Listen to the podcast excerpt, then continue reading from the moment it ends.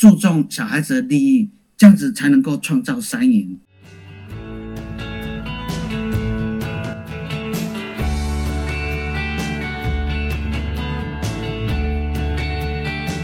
延续上一集说的，可是呢，共同侵权它面临的最大的问题就是什么？啊，明明两个人势如水火了，你要叫他们共同侵权吗？所以呢，我的共同侵权呢有三个配套措施，就是第一个呢，以我们刚才讲的善立父母，就是愿意积极促成会面交往的，当做主要照顾者。是，然后第二个呢，我们决定那个呃重大事项，比方说。哎，除了小孩子呢要就学、出国或者是重大的手术之外，哦，那其他呢都由主要照顾者来决定。那刚才讲的那个重要事项呢，双方决定就好了，这样才不会说哇，我离了婚，什么事情都还要请你同意，那这样我没完没了嘛，对不对？啊，所以呢，除了重要事项以外，那我们民法事实上。呃，没有离婚的夫妻啊，如果遇到重大事项行使不意见不一致的时候，我们法律也还要请法院来做决定啊。所以呢，呃，重大事项的决定呢，是我们共同侵权的第二个配套措施。那第三个配套措施就是惩罚条款。是什么叫惩罚条款呢？就是你如果共同侵权，然后呢，你比方说你不配合会面交往，或者是呢趁机离间子女，那我们就把那个坏的。爸爸或妈妈呢？好，就把他的共同侵权呢，给他方呢变成单独侵权。所以你刚才在讲说，在法律上面的配套措施啊，我们未来的离婚法，我觉得应该要朝这方面去做修正，这样子。哎呦，这个是很完整的一套配套措施哎，小心哦，你们这些。哦，要 警惕哦！哎呀，这个是开开，也是也是跟你们讲一下啦，要警警惕哈，真的要听了。那其实哈，你们双方水火不容，你们要子女会面，我们还有一个中立的机构啊。其实我们花莲儿家协会啊，有一个那个旺旺宝，你知道，小孩子的那个是希望跟。盼望，探望哦，探望，对对对对，应该是希望跟探望啦，哦，因为两个他有两个望嘛，他希望他的可以见到父母，他希望可以探望他的父母。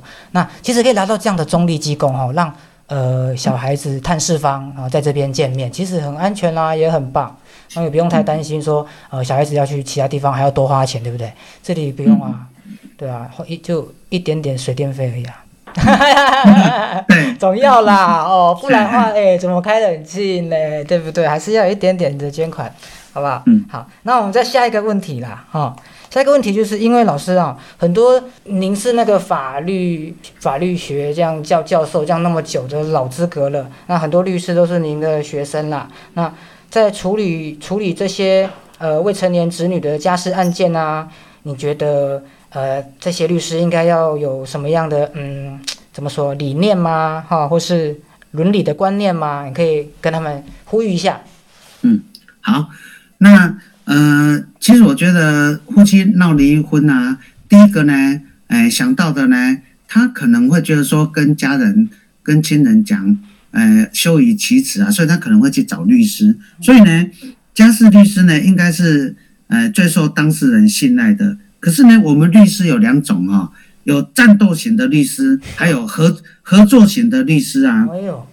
那这两种律师呢，他就会影响整个离婚程序的走走向了哈。那我觉得律师受人之托，忠人之事啊，啊，这个帮诶当事人来处理事情，这个本来是天经地义的。但是我觉得应该是谋求当事人的最大利益。而不是呢，随当事人的情绪去起舞，尤其有小孩子的时候啊，应该以子女的最佳利益去做优先考量。所以呢，我在这边要呼吁家事律师啊，应该考量当事人的客观利益。换句话说，怎么样子做对当事人最有帮助，而不是呢，当事人讲说，你给他你好。把对方各戏，告死他，哦，这样子我这样子对告他倾家，我倾家荡产，我也要不行呢，把对方我就是毁灭对我不行，对我要不惜 任何代价毁灭他。那那这样子的结果呢，就变成三输啊，这个这个不是炒菜用的三输。哦，我想说吓一跳，想说是不是要到吃饭时间了这样？我们就是呼吁律师哈。要尊重当事人的客观利益，然后呢，优先他的主观利益，就是他主观想要报复啊，我们就要好好的去跟他讲说，其实啊，哦，你注重小孩子的利益，这样子才能够创造三赢。好啊，所以呢，有关家事律师的伦理呢，最重要的就是考量当事人的这个最佳利益，而不是呢，他讲什么啊，你就随他起舞这样子。好，那这个。哎，如果有兴趣的话，请大家参考的脸书啊，或者是全国律师今年八月份呢，我有写了一篇文章，里面呢提到说家事调解限制跟实务运作，那从涉及未成年事件中合作律师的重要性哦，怎么样子当合作律师，这个是很重要的哦。那有兴趣的，我们的小编会附上链接在我们的那个 package 通知上面哦，你就可以点击进去看这样子。我甚至呢听说一个案例啊，就是有有一位律师呢，他跟当事人跟对照在打官司的时候，对照呢先上网去搜寻他，结果呢他搜寻到我们华人共亲子的这个这个广播啊，后来我们的节目对这个节目，对啊，他发现说，哎。原来我的对照呢是合作型律师，啊，所以呢，他们就往好的方向去走了。所以呢，这个当合作型律师，其实呢，呃，当然你一案生两案，两案生四案，感觉会财源滚滚啊。可是呢，我们律师呢，本来就是要谋求当事人的最大利益呢，这个才是那个，哎，我们说符合律师，哎。家事律师呢所应该要做的事情，这样子。对，就是所家事律师，就是如果碰到呃可能战斗型的，如果碰到了家事案件，希望你们要要考量一下小孩子的立场啦，还有就是当事人把当事人立场最佳化，这样哈。对啊，而且我们看了那么多案件哦，我们会发现啊，如果家事没有处理好，这个小朋友坏掉了，他就会变成到少年事件，就变少事，哎。都变少年犯啊，然后呢，这个少年犯他他历练久了就变刑事犯了啊，然后呢，刑事犯弄久了之后，他可能去做了作奸犯科啊，啊，后来就变成后事啊，上事是不是？对，所以这个有一个 这个有一个口诀啊，就是家事没有处理好变少事，少事没有处理好变刑事。刑事没有处理好，就要处理后事了。哎呦天哪，这又来一个口诀！天哪，今天这个三个口诀，这有有听到这集的朋友赚到了。哈哈哈，三个口诀很重要。如果家事处理不好，我们再附送一次，变成少事；少事处理不好，刑事，对吧？刑事案件升级咯。刑事如果处理不好，你就办后事啊，安尼意思啦，好不好？警惕下啦。好，那还有最后一个题目，就是说。也是今天的最后一道题目了，那也想请问老师，呃，最后想给离异父母们什么样的建议呢？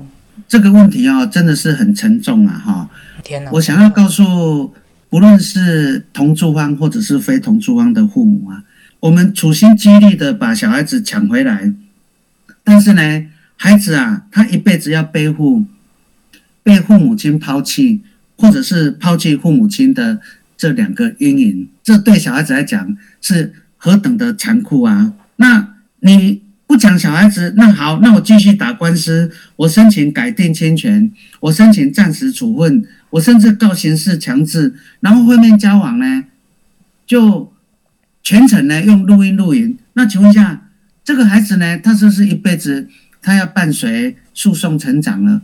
我就曾经遇遇过一个案例啊，这个小孩子从四岁。他的爸爸妈妈打官司打到十二岁，这个是现代版的八年抗战啊！哦，对啊，那你说这个小孩子会不会从家事变少事变刑事，然后后后面会不会怎么样？不知道。但是呢，离婚对小孩子所受的儿童幼年创伤啊，他可能以后就会变成吸毒犯，因为很多很多的研究报告显示啊，离婚的创伤会造成小孩子呢。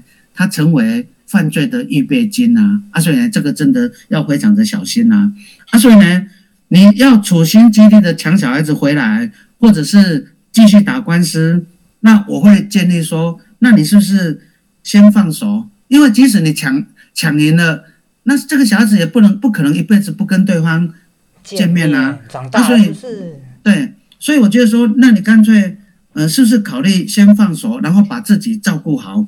你不是不爱，而是无能为力而已。那你可以在旁边，在旁陪伴，陪着小孩子健康的成长。你只要让小孩子知道，说我还是爱你的，这个是很重要的。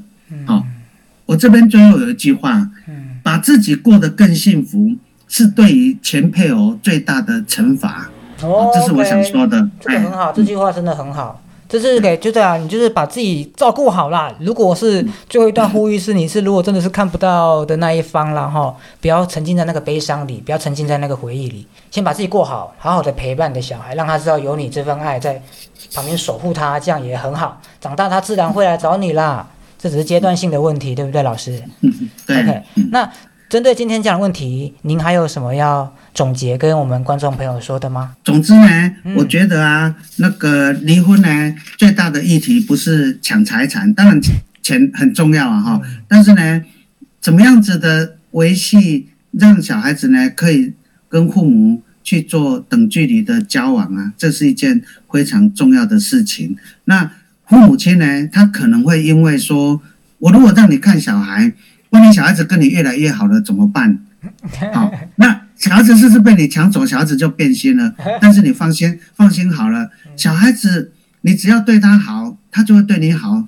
可是呢，你一辈子让跟跟对方灌输说啊，这个小孩子呢，你不要去跟对方啊，对方是坏爸爸是坏妈妈，你不要。那我跟你讲，你射给对方的任何一支箭呢，全部都会落在小孩子的心脏里面、身体里面。所以呢，我要呼吁。所有的离婚的夫妻，甚至呢，我们家事律师呢，大家一起为子女的最佳利益呢来努力。谢谢，谢谢老师今天那么精辟的分析，然后那么温馨的分享那么多事情给我们知道。谢谢老师，谢谢，谢谢，谢谢。